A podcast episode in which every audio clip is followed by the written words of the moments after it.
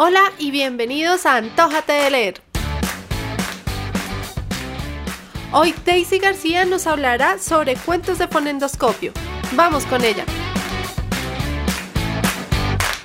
Mi nombre es Daisy García, soy colaboradora del CRAI de la Universidad del Rosario y hoy quiero hablarles sobre uno de los libros de la colección de literatura de la base de datos digitales, una de las más relevantes para los usuarios de habla hispana.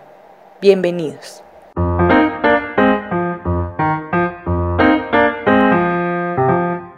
La lectura que quiero recomendarles es el título Cuentos del fonendoscopio de Santiago Prieto. Es una reunión de 18 relatos que encarnan los acontecimientos que surgen al interior de los hospitales y en el seno de la profesión de la medicina, escritos por el doctor Santiago Prieto, profesional de la salud y quien ha ejercido como médico internista desde los años 70 en España, uno de los lugares en los que se desarrollan las historias que vas a encontrar en este libro.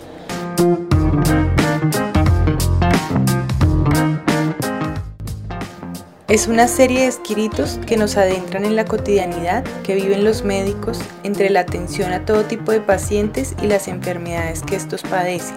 algunos con historias de vida desgarradoras y otras cargadas de humor, así como de esperanza. Una especie de relatos breves con un toque de ficción y con finales inesperados e incluso incomprensibles que son capaces de reflejar la humanidad de quienes deciden llevar consigo el peso de salvar vidas. Este libro nos permite ponernos en los zapatos de los héroes invisibles, lidiar con las experiencias de una sala de urgencia, la visita periódica a un consultorio médico y vivir en carne propia las sensaciones que se desatan en el momento en el que los profesionales de la salud ven cómo la medicina se desvaloriza, después de haber sido una práctica tradicional y ancestral de nuestros pueblos originarios, así como un saber que se legitima por su alto rigor científico para transformarse en un negocio que mide a diario la cantidad de pacientes atendidos en el menor tiempo posible. ¿Quién es el siguiente en la fila? Y que mantiene una constante vigilancia para que se sigan al pie de la letra la formulación de medicamentos genéricos que cubran los sistemas de salud, pues los gobiernos no pretenden extender su presupuesto. Pero quizás uno de los aspectos más inquietantes que atraviesan estas historias y que hacen parte de la pérdida de valor en el ejercicio de la medicina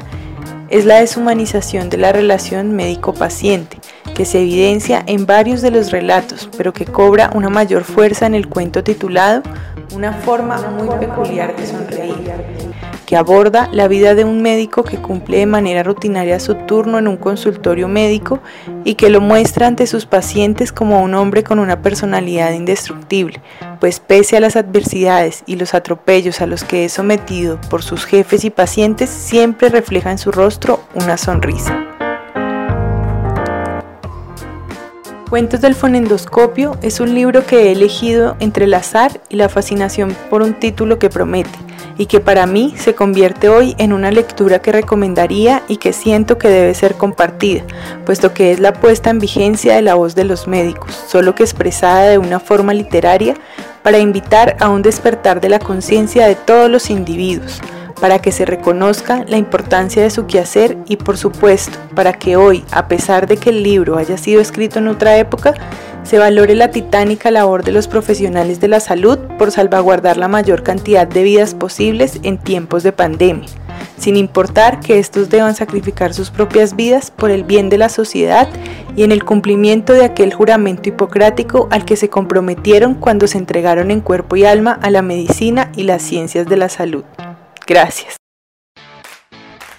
Gracias por acompañarnos en un episodio más de Antójate de leer. Recuerda que todos estos libros los podrás encontrar en el CRAI de la Universidad del Rosario.